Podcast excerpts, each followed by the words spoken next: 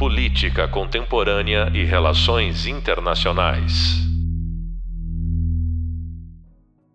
Olá, pessoal. Sejam todas e todos muito bem-vindos a mais um podcast da disciplina Inserção Internacional do Brasil.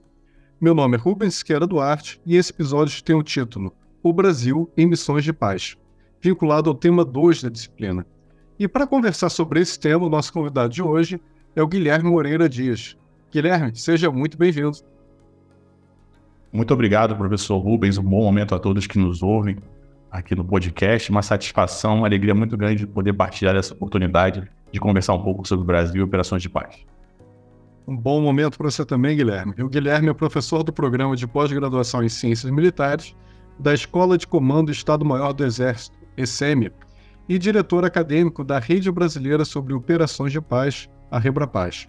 Tem doutorado em Estudos Estratégicos Internacionais pela Universidade Federal do Rio Grande do Sul, URGS, mestrado em Ciência Política pela Universidade Federal Fluminense, UF, e graduação em Relações Internacionais pela Estácio de Sá, no Rio de Janeiro.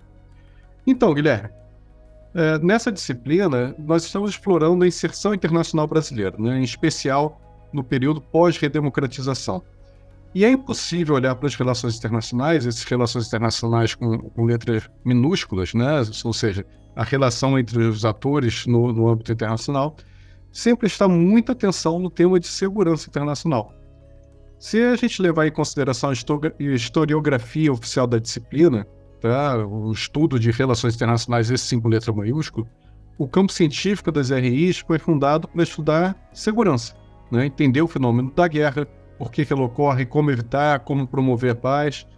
E existem controvérsias, né? porque já havia muita gente produzindo estudos sobre outros temas internacionais, como desenvolvimento, desigualdade, colonialismo, etc. Mas, independentemente disso, o importante é o regime de segurança internacional sempre foi um dos mais importantes das relações internacionais, porque diz respeito à própria sobrevivência do Estado, que é um ator fundamental para se entender, do jeito que é hoje, uh, o campo político internacional. E nesse regime internacional de segurança, nós temos as missões de paz. O Brasil tem uma tradição de participar das missões de paz desde Suez. Né? O a, a, discurso oficial brasileiro gosta muito de reforçar isso. Mas o auge dessa política foi na decisão de liderar a MINUSTAH, a Missão das Nações Unidas para a Estabilização do Haiti. Então vamos para a nossa primeira pergunta. Né? Por que essa vontade brasileira de sempre participar das missões de paz, de ter liderado a, a MINUSTAH. Então, na sua experiência, como que a participação nesse regime eh, impacta na imagem dos países, em especial do Brasil? Bom, essa pergunta é uma pergunta bastante interessante, porque ela, ela nos oferece a oportunidade de pensar, de refletir sobre, primeiro, sobre essa, o, o espaço das operações de paz, das missões de paz, no ambiente da segurança internacional e como países de menor capacidade militar, né, de menores recursos, ah, podem tomar parte desse processo, e projetar poder a partir dessa, dessa dimensão, que é o caso do Brasil. Então, é, a questão das operações de paz como, como objeto de segurança internacional ah, vem do, da criação das Nações Unidas, ou depois da criação das Nações Unidas em 45, a partir de 47 para 48, a gente começa a, a germinar essa, esse instrumento que não está presente explicitamente na Carta das Nações Unidas, mas que foi desenvolvido uh, pelo secretariado e aprimorado a partir do advento uh, da crise de Suez em 56.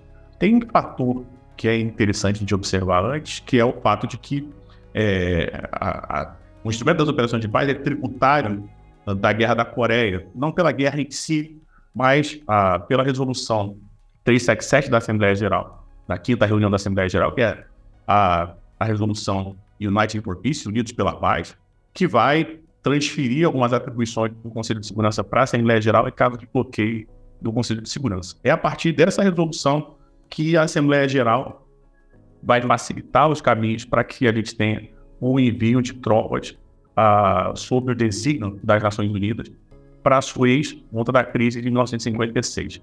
E o Brasil se insere nesse contexto uh, na medida em que observa nas operações de paz, primeiro, uh, um componente de projeção de poder, então um componente de participação uh, efetiva junto às Nações Unidas, uma organização ainda recente, completando, passando da sua primeira década, então ainda incipiente, o Brasil sempre muito envolvido nessa dimensão multilateral da atuação internacional, até pelas suas capacidades, ou pela falta de capacidades para atuar de base de forma unilateral. Então, por isso, para o Brasil, o multilateralismo sempre foi uma alternativa vista como positiva, sempre foi um caminho que maximizava as possibilidades, as, os potenciais, as capacidades do Brasil.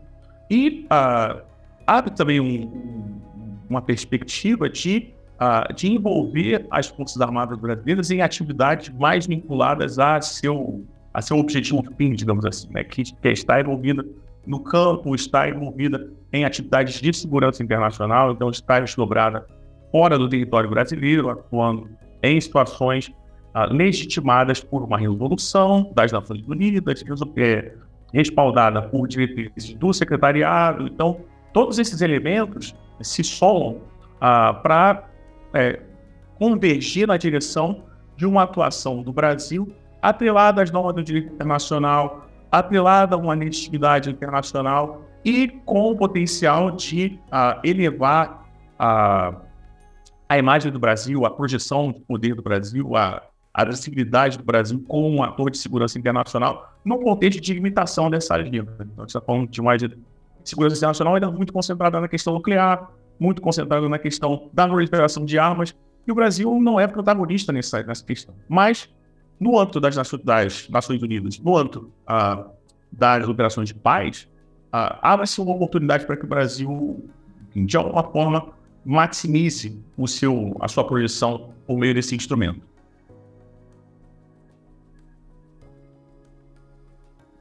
E, Guilherme, ainda continuando na questão da, da imagem do país, é, a decisão de participar de uma missão de paz também é muito sensível, né? Porque a gente está falando de um momento, de, um, de uma região que é muito instável, né? Então, qualquer é, fagulha, qualquer crise pode gerar a volta da instabilidade, a volta do conflito, brigas, né? Você, com na sua experiência, né? Você participou da, da missão de paz lá no Timor. É, você verificou isso, porque isso também é um risco para a imagem do Brasil. Né? A decisão de ir para a missão de paz tem seu ganho, né? tem uma oportunidade, mas também tem um risco embutido. Como é que você vê essa dicotomia? Essa questão é, é interessante porque ela é, me permite fazer uma ponte de 1956 até 67, que é a duração lá da, da UNEP, que é a Força de Emergência das Nações Unidas, que é a missão em Suez, até 2012, que é esse ano em que eu tive a oportunidade de estar em Timor-Leste e acompanhar o desdobramento da, da missão uh, em Timor, o último ano da missão uh, com tropas né, desdobradas em Timor-Leste. É, porque a gente, uh, ao longo desse, dessas quase seis décadas, a gente observa uma transformação muito grande das operações de paz. Então, quando a gente olha para as operações de paz até o fim da Guerra Fria, há um, um, um enfoque muito grande em atribuições das direções de baile voltadas para monitoramento de acordo de cessar-fogo. Então, normalmente, para se ter uma operação de paz, a, a, gente tinha um acordo de paz que antecedia essa, essa missão, ou em uma situação limite, a gente tinha as tropas com componentes para separar as partes do conflito. Então, quando a gente pensa na questão de Suez, é, ela está muito atrelada a essa, essa dupla dimensão, né? de um acordo de paz que é construído minimamente entre as partes, Israel, França, Reino Unido de um lado, o Egito uh, e, e, seus aliados árabes do outro lado, uh, e o monitoramento desse sapogo e o monitoramento dessas áreas, de, áreas desmilitarizadas, da ocupação do canal em si, para que houvesse o, a garantia do fluxo de navios pelo canal, que é um, enfim, um ponto estratégico, uma região estratégica para o comércio internacional. Então, é, essa atribuição é uma atribuição relativa, que a gente chama de uma atribuição de uma missão tradicional. Então, até o final da Guerra Fria, é basicamente, são basicamente essas as atribuições que as missões de paz vão ter. Quando a Guerra Fria acaba, as atribuições vão se avolumando, porque há uma expectativa muito grande em relação ao, ao potencial que as operações de paz teriam como um instrumento legítimo de atuação, de resolução de conflitos, de minoração de conflitos uh, no âmbito internacional. E quando a Guerra Fria acaba, a gente precisa observar que a, a dinâmica dos conflitos ela se transforma de alguma forma. Né? Então, o nível de complexidade que, que, se, que se atribui aos conflitos a partir do fim da Guerra Fria é bastante grande. Uh, eu diria que é errado dizer que já não havia uma maioria de conflitos intraestatais, mas que esses conflitos ficavam abafados no contexto da Guerra Fria, no contexto da polaridade, no, no contexto de uma primazia de conflitos interestatais. E essa primazia se inverte quando a Guerra Fria acaba. E isso tem impacto direto nas operações de paz. Sempre tiveram muito atreladas a essa dimensão de conflitos interestatais. Sempre foram muito estruturadas. Então, essa ideia de separar partes em conflito, monitorar, cessar fogo, tudo isso é muito concentrado numa ideia dos, da base dos conflitos interestatais. E quando a gente passa o fim da Guerra Fria, quando a gente vai para uma, uma nova ordem que emerge a partir de 1991, 92, uh, em que a dinâmica dos conflitos é muito concentrada, muito focada na questão intraestatal, as demandas para a resolução desses conflitos, para o enfrentamento desses conflitos, é absolutamente diferente e a capacidade de lidar com esses conflitos é diferente. Então, a ONU ah, não estava preparada, não parece, ah, olhando depois de três décadas, ah, estava preparada para lidar com esses conflitos, com as especificidades desses conflitos, com, ah, com a dinâmica peculiar que cada um desses conflitos tinha e a, como isso implica em termos de transformação da ordem internacional. Então a gente vai observar nesse período, dos anos 90 principalmente, uma série de fracassos do sistema ONU em lidar com esses conflitos, seja na Somália, em 1991 92, seja nos Balcãs de 92 a 95 e depois a questão kosovar em 99, seja em relação a questão de Ruanda e o genocídio de Ruanda em 1994. Então a gente tem, entre outros casos, a gente podia listar outros aqui, mas esses são casos emblemáticos uh, da expectativa que se cria em relação às operações de paz nos anos 90, na, no fim da Guerra Fria, e a incapacidade de responder a esses, a esses conflitos com essas operações de paz.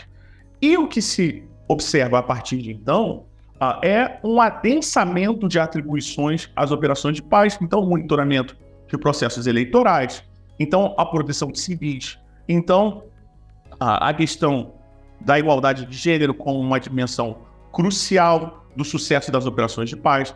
A gente vai adensando atribuições às operações de paz, atribuindo a elas cada vez mais responsabilidade para poder tentar responder aos fracassos que a gente observou lá nos anos 90.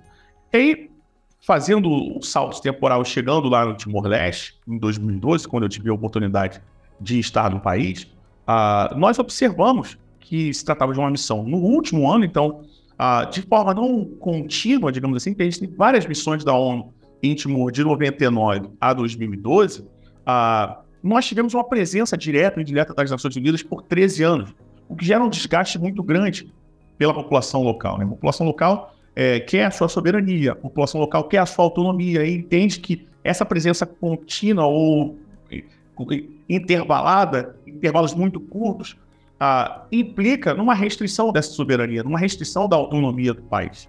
Então, é, em 2012, 2012 foi um ano de eleições, tanto para o parlamento quanto para a presidência em Timor-Leste. Timor é um estado sempre presidencialista, então ah, o presidente tem as funções de chefe de estado e o primeiro-ministro tem as funções de chefe de governo. Então, a gente teve a eleição para presidente primeiro, depois a eleição para o parlamento, e na eleição para o parlamento, o partido que sempre teve o controle do país, que é a Fretilin, ah, foi alijado do processo eleitoral, houve uma coalizão feita pelos outros partidos, ah, e a Fretilin foi colocada à margem do governo pela primeira vez. Isso gerou uma série de conflitos no país, por pelo menos uma, duas semanas, ah, e isso impactou diretamente na ação da ONU no terreno. Então, vários dos os comboios da ONU, carros da ONU, pessoal interno da ONU foi atacado no país em 2012, enfim, de forma absolutamente inesperada, né? Então, porque se tratava de uma missão que estava num contexto relativamente estável. Então, essa dimensão de estabilidade é uma dimensão relativa uh, num campo. E isso, no, de novo, né, num contexto de um país pequeno, de um país uh, já considerado uh, uma missão preparando o seu, a sua, sua, sua desmobilização para o final do ano. E no meio do ano de 2012 a gente teve esse, esse, esse acontecimento com, é isso, com carros de e carros blindados na, nas ruas, com protestos de população nas ruas, deslocamento de população pelo país, vindo do leste para o centro do país, para a capital, para protestar. Então, a gente observou é, que essa dinâmica de é, dificuldades para responder a, e consolidar uma estabilidade no, no campo é, é, muito visível e mesmo em contextos em que há uma aparente estabilidade. É muito interessante você falou e eu queria retomar uma coisa que você falou, mudando de assunto, mas retomando também uma coisa que você falou. É, que os benefícios, né? Você falou sobre os benefícios de enviar tropas para uma missão que é mais próxima do objetivo princípio das Forças Armadas, né? É, isso também está associado com uma divisão internacional das funções que os estados têm nas missões de paz.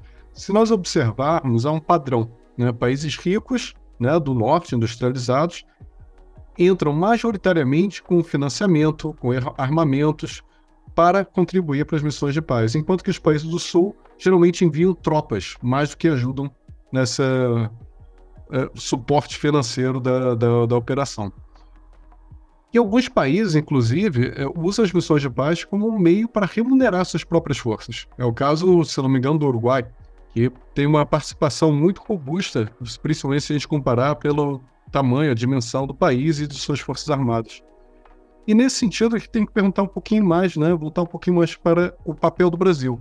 É, o Brasil vai buscar protagonismo na, no regime internacional, mas desempenhando uma função que é destinada exatamente a países com menor poder político, não existe uma contradição nessa estratégia brasileira, ou seja, por um lado, ele usa missões de paz para ter mais protagonismo, para ter mais é, visibilidade no sistema internacional, para contribuir para esse regime internacional. Por outro lado, a inserção brasileira é uma inserção brasileira típica de um país que não tem poder, né? portanto, enviando tropas e não enviando uh, recursos financeiros e armamentos e por aí vai.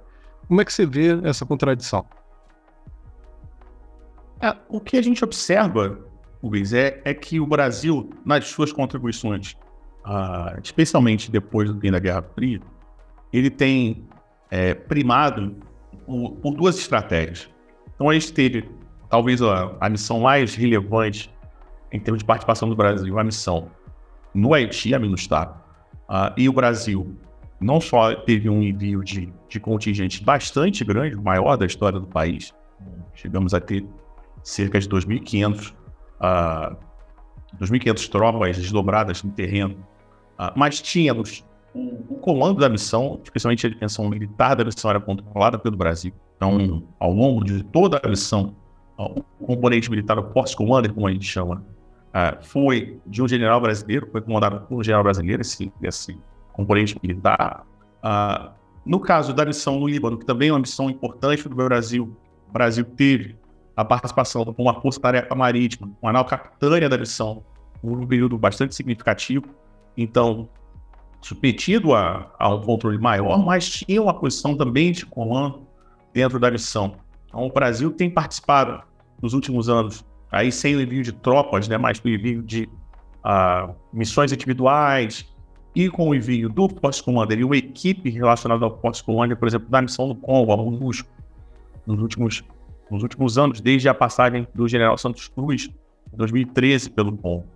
Então, é, a, a, estratégia brasileira é, para enfrentar essa questão da divisão internacional do trabalho das operações de paz, que foi muito bem mencionada por você, uh, é tentar se posicionar em postos estratégicos nas missões. Então, com essas posições de comando das missões, com posições de chefia de Estado-Maior, como a gente tem, por exemplo, no Sudão do Sul hoje, uh, de forma a exercer algum protagonismo, mesmo nos contextos em que não há possibilidade de envio de tropas por conta de questões financeiras, por conta de outras questões, questões estratégicas, por conta de toda a dificuldade que existe para enviar tropas para uma operação de paz, que é uma grande burocracia, uma decisão política que deve ser tomada, envolve o poder executivo, envolve o poder legislativo. Então, tem que passar por diversas, uh, por diversas fases para se conseguir chegar numa definição para envio de tropas. Então, essa dificuldade, ela ainda remete, que a gente falou do, da, da questão do Suez, há uma lei lá de 1956, então a lei que rege o envio de tropas brasileiras para o exterior ainda é uma lei de 1956, a lei 2953. Então, toda essa dificuldade em relação ao contexto doméstico do Brasil, ela, ela é contornada, digamos assim, por meio dessa, desse envio de missões individuais. Então, o Brasil tem presença em praticamente todas as missões hoje, exceto a missão no mar, que é uma missão muito complicada, uma missão muito violenta hoje, talvez a mais, a mais mortífera das Nações Unidas, uh, das que estão em, em vigência hoje. Uh, mas, salvo essa missão, o Brasil tem militares, tem dois, três, cinco militares no Saara Ocidental, na República Centro-Africana, no Congo, uh, no Sudão do Sul. Então, é uma série de missões no Chipre, missões mais tradicionais também, missões históricas. Então, o Brasil tem essa presença mais individualizada e uh, nos contextos em que participou com tropas, especialmente a partir da MINUSTAR, sempre é, pleiteando também uma posição de comando do componente militar, uma posição de relevância no contexto do Estado-Maior da missão. Então, para exercer esse protagonismo, para reafirmar a posição brasileira e confrontar um pouco essa dimensão de, uh, de que países com menor capacidade militar contribuem com tropas, países mais ricos contribuem uh, com a questão financeira exclusivamente ou com os comandos das missões, que também acontece bastante. Isso é até uma mudança que deriva um pouco desse fracasso que eu falei para você na resposta anterior, do fim da, do, desse período do fim da Guerra Fria, dessa transição dos anos 90. Né? Até os anos 90, a gente tinha uma contribuição grande de países como o Canadá, como a Austrália, ou países europeus como Bélgica, a própria França, especialmente países que não estão no Conselho de Segurança como membros permanentes, países europeus e países da, do norte, digamos assim, contribuíam de forma relativamente significativa com tropas. Mas esses fracassos que nós observamos e também a impunidade crescente das operações de paz dos anos 90 fez com que as populações desses países da, e as estruturas políticas desses países pressionassem para uma redução do, da contribuição com tropas e a uma gradual substituição por países que contribuíam relativamente bem, mas que foram demandados em volume ainda maior, como Nepal, Bangladesh, Etiópia, Índia, a própria China, que tem ascendido em termos de de contribuição com tropas nos últimos 10 anos, pelo menos. Então, a gente vê países ah, do chamado Sul Global ah, assumindo essa responsabilidade da contribuição com tropas, ah, muito porque isso gera algum tipo de ganho lá, as políticas de reembolso das Nações Unidas para financiar ah, essas contribuições. Há uma política cada vez maior de que essas tropas estejam disponíveis de forma cada vez mais imediata para que o tempo de resposta seja maior. Então, a gente tem uma estrutura relativamente recente de disponibilização por níveis né, de disponibilidade das Nações Unidas, uh, para que os países coloquem as suas tropas, e o Brasil tem participado disso também, de uma forma um pouco mais, mais intensa nos últimos anos, mas é um processo de aprimoramento que vem, que vem se observando nos últimos anos, especialmente uh, nessa última década, para tentar uh, evitar que haja um, um tempo, uma distância temporal muito grande entre a aprovação de um mandato e o desdobramento das tropas no campo. Ah, muitas vezes a gente tinha essa dificuldade ah, de aprovar uma resolução e de, só depois de seis meses as tropas estão chegando. Então agora a gente já tem ah, mecanismos para que em menos de um mês a gente consiga colocar, desdobrar tropas de determinados países e a missão comece ah, de forma a responder às, às ameaças que estão postas para essas populações. Então eu queria falar um pouquinho mais sobre o caso brasileiro, né? falar um pouquinho da Minustar. É, eu acho que é seguro dizer que a MINUSTAH é a principal missão brasileira, uma principal é, participação brasileira nesse, nesse regime de segurança internacional. E a leitura que os atores brasileiros têm da MINUSTAH é muito positiva. Né? Existem críticas importantes, críticas muito é, relevantes, pertinentes, mas, de uma forma geral, a sensação que os atores brasileiros têm da participação brasileira no Haiti é positiva. Todavia, o Haiti continuou com sérios problemas. Isso não é uma contradição? Essa imagem que os atores brasileiros têm da participação brasileira e a situação que o Haiti ainda está enfrentando hoje? Eu diria que não, não é uma contradição. É, eu diria que isso está muito atrelado às expectativas que existem em relação às operações de paz. Então, é, de fato, é, a Minustar é uma missão emblemática para a participação brasileira em operações de paz, seja pela questão do volume de, de, de desdobramento de tropas que o Brasil faz, é um volume inédito na história brasileira, então muito significativo, seja pelo contexto histórico, então o momento dessa, desse envolvimento é um momento em que o Haiti já tinha passado por uma missão de paz nos anos 90, também fracassado no sentido do, do envolvimento. O Brasil chegou a cogitar se envolver nessa missão e acabou decidindo não participar, ah, muito por conta dessas dificuldades que eu falei para ti em relação a toda a burocracia, toda, todo o processo político complexo que existe para que se faça o envio de tropas para uma missão de paz. E o contexto de 2003 para 2004 é um contexto de relativa estabilidade, um contexto de início de governo, um contexto ah, em que há uma ênfase bastante grande na questão da política externa. Não que ela não existisse no governo Fernando Henrique, mas certamente há um, um envolvimento maior e, e, uma disposição do Brasil de estar engajado nessa, nessa dinâmica multilateral e observando a questão da participação de operações de paz como uma oportunidade, conseguindo vender para esses atores domésticos uh, essa oportunidade, inclusive modificando um pouco a perspectiva do Brasil. O Brasil sempre foi um país muito refratário a participar de funções vinculadas ao capítulo 7, então que permitem, prevêem a, a possibilidade do uso da força no contexto das operações de paz. E pela primeira vez, o Brasil participa de forma direta uh, de uma missão como essa, e aí com o comando militar da missão. Então, tem toda uma tem todo um simbolismo de transformação, e isso gera algum tipo de questionamento por parte é, dos, dos atores políticos domésticos e dos analistas, uh, dos nossos colegas é, analistas acadêmicos também.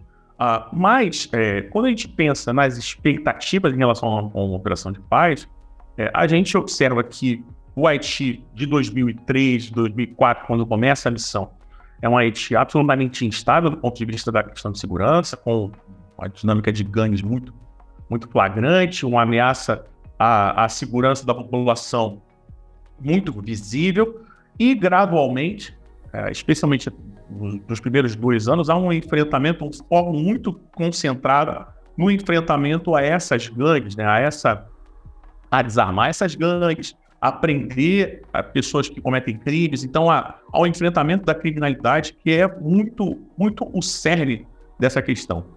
E uma das questões que eu acho que é importante ponderar é que, em paralelo a isso, é, é, é, interessante pensar num debate que é o um debate sobre um possível modelo brasileiro de operações de paz, de fazer operações de paz. Né?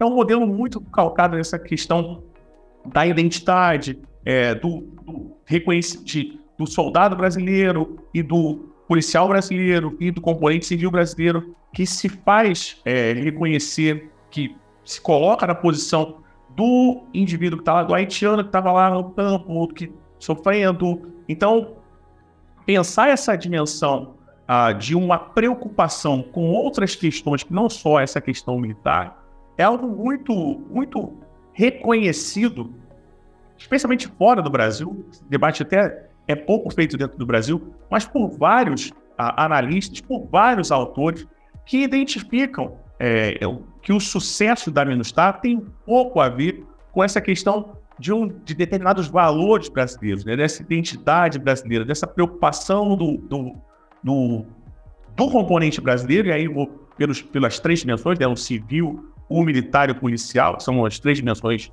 de participação nas operações de paz, que difundem esses valores. A gente pode pensar vários momentos em que há uma preocupação com isso. A gente pode lembrar, por exemplo, do Jogo da Paz, em 2006, que é um, um, um arco para as operações de paz, em que você tem um envolvimento direto, então se vê lá jogadores brasileiros em blindados das Nações Unidas.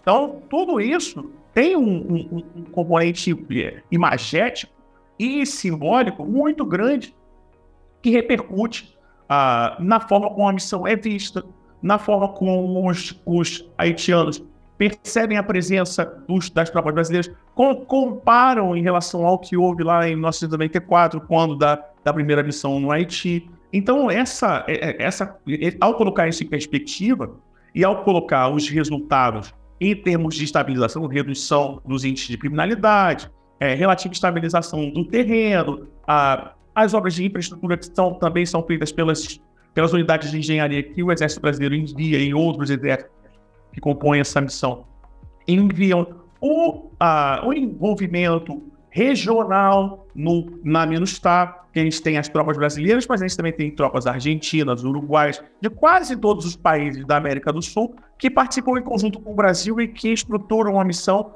meio que em conjunto com o Brasil. Então, essa atuação é, multilateralizada, literalmente, no campo, é muito importante. Temos problemas? Claro que temos. Tivemos a questão do, dos episódios de cólera, a partir de algumas bases, não necessariamente bases brasileiras, mas especialmente bases lá jordanianas e nepalesas. Então, a gente tem esse, essa questão. A gente tem o impacto do terremoto, que é muito flagrante no momento em que a missão já estava relativamente estabilizada e o terremoto gera uma série de questões. A gente tem os desafios de financiamento da missão, então, Brasil, por meio do MRE, por meio da, da missão permanente da ONU, demandou por vários momentos um aumento de fluxo de recursos, de investimento, de investimentos em infraestrutura do Haiti, esses recursos são muito aquém do que era demandado pelo Brasil. Então, é, quando a gente pensa nas expectativas, em termos do campo, é, a, o Haiti reflete uma dinâmica que é uma dinâmica que acontece em quase todas as operações de paz, que é a gente tem um, envio de tropas, uma, um enfrentamento numa primeira fase, uma estabilização, porque o, a, a atuação em massa desses componentes militares com recursos, né, ah, com armas, com capacidades militares absolutamente ah, adequadas para a missão, reflete no sucesso inicial ah, dessa estabilização. Disso deriva um, uma paz temporária, há uma retirada desses componentes militares e há uma tentativa de se colocar algum tipo de escritório das Nações Unidas, e gradualmente essa estabilização vai se esvaindo. Foi assim no Haiti, foi assim na República Centro-Africana, foi assim na República Democrática do Congo, foi assim em diversas áreas. E esse é um grande desafio das operações de paz. É entender que a gente tem momentos diferentes para expectativas diferentes. E a, a dificuldade de lidar com essa, é, esse pós-operação de paz. Né?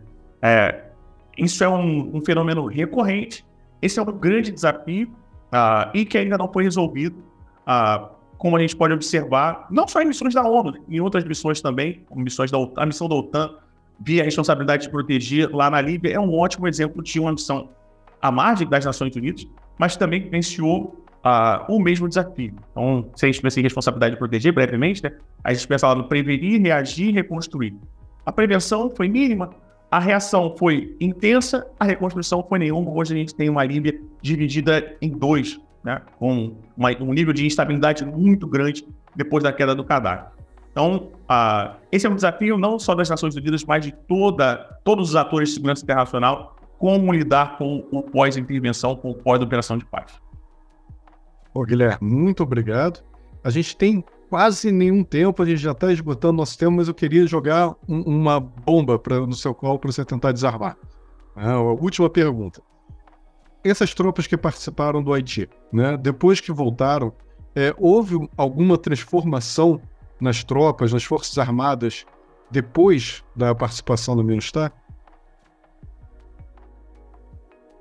Bom, muito se fala é, de como essa experiência no Haiti foi importante, por exemplo, para, para ações de pacificação, para o apoio que as Forças Armadas deram às ações de pacificação no Rio de Janeiro. Há alguns estudos sobre isso, sobre um aprimoramento das ações de GLO, mas são coisas bastante incipientes ainda, né? Não, não, não enxergo assim um componente de transformação. Enxergo que, por exemplo, as, as, as Forças Armadas ah, entenderam que as operações de paz são um instrumento relevante para né, para essa projeção dessa imagem das Forças Armadas brasileiras como Forças Armadas capazes, bem treinadas, é, bem preparadas, bem equipadas para estar no campo, para responder essas demandas das Nações Unidas.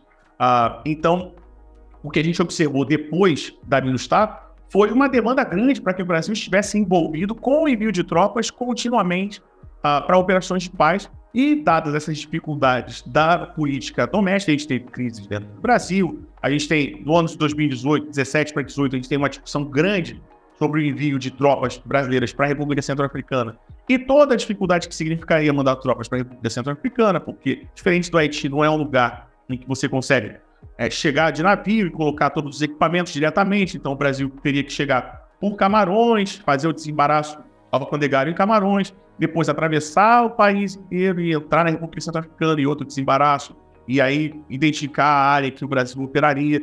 Então, teria toda uma dificuldade logística, toda uma dificuldade de estrutura, ah, mas mesmo assim o Brasil chegou a cogitar participar da missão e não participou depois por outras decisões políticas em 2018, em a participação, a decisão do Brasil, do governo brasileiro, então, de é, realizar uma intervenção federal no Rio de Janeiro, isso envolveu de forma um pouco mais intensa as Forças Armadas, e aí, é, é, de novo, né, a gente está falando de decisões políticas domésticas. Né? Havia uma, uma demanda, como há até hoje, uma, uma, uma, expectativa muito grande por parte das Nações Unidas de que o Brasil ah, se envolva com o envio de tropas de maneira contínua. Né? Então, o Brasil continua contribuindo, mas não necessariamente com tropas. Hoje, muitas dessas missões individuais, então a gente tem oficiais brasileiros, praças brasileiros participando de operações de paz, mas de forma mais pontual, digamos assim. Né? Então, sem esse desdobramento grande uh, e muito de uma forma mais incipiente, digamos assim. Não que não seja relevante, a gente tem militares brasileiros sendo premiados, especialmente as militares brasileiras sendo premiadas nos últimos anos, na missão na, na, no Saara Ocidental, principalmente. Então, é, reforça para nós a ideia de que os nossos militares são muito bem qualificados para participar de missões, são reconhecidos internacionalmente para participar de missões, mas que essa dinâmica política interna é uma questão, e a questão dos orçamentos também é uma outra questão importante a ser considerada nesse contexto.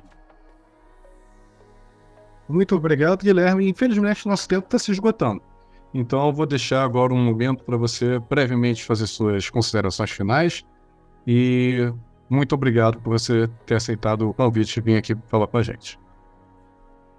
Eu queria agradecer ao convite pela oportunidade, sempre uma satisfação poder conversar com você, especialmente sobre operações de paz, me colocar à disposição de todos os nossos ouvintes, é, seja por meio da nossa rede brasileira sobre operações de paz, a Rebrapaz, da qual eu tenho a, a, a, a honra de ser é, coordenador acadêmico e dizer que o nosso site rebrapaz.com está à disposição de todos os os interessados em operações de paz. Nossa, nossa, nosso esforço é diário para que a pesquisa sobre operações de paz, para que o envolvimento do Brasil em operações de paz seja cada vez mais potencializado e que nós tenhamos cada vez mais pessoas pensando, refletindo, discutindo uh, as melhores práticas. É, é, somos uma rede que envolve instituições civis, militares, policiais. Então, da mesma forma que as operações de paz são estruturadas, nós estamos estruturados para pensar na, na agenda de operações de paz no Brasil, para pensar as operações de paz como um instrumento de inserção do Brasil no plano internacional, na agenda de segurança internacional, e certamente será um prazer imenso poder compartilhar esse espaço com todos os, os apaixonados por operações de paz. Então, deixo aí o nosso site, quebrapaz.com, também lá o, o site do IBGCM, da SEM, sempre à disposição de todos. E, uh, estamos aí criando, nessas últimas semanas, do Laboratório de Pesquisas e Operações de Paz, chamado Lab Pop. Então, em breve, as nossas redes estarão aí disponíveis para todos vocês. Procurem o Lab Pop no Instagram, no nosso site também. Fica à disposição de vocês. É, e sempre também lá no nosso Instagram, imm.ppgcm, que também divulga todas as nossas ações, todas as nossas iniciativas. É, a nossa equipe de comunicação é, é muito qualificada e é uma alegria muito grande poder compartilhar das nossas iniciativas com a sua audiência, Rubens. Fica aqui o meu agradecimento e me mantenho à sua disposição aí para outras oportunidades. Um grande abraço a todos. Obrigado por participar, Guilherme. E assim termina mais um podcast da disciplina Inserção Internacional do Brasil, que a gente falou sobre segurança internacional. Não se esqueça que temos outros temas também sobre relacionados com, com desenvolvimento e com mudanças climáticas. Espero encontrar vocês em breve. Até lá. Política Contemporânea e Relações Internacionais.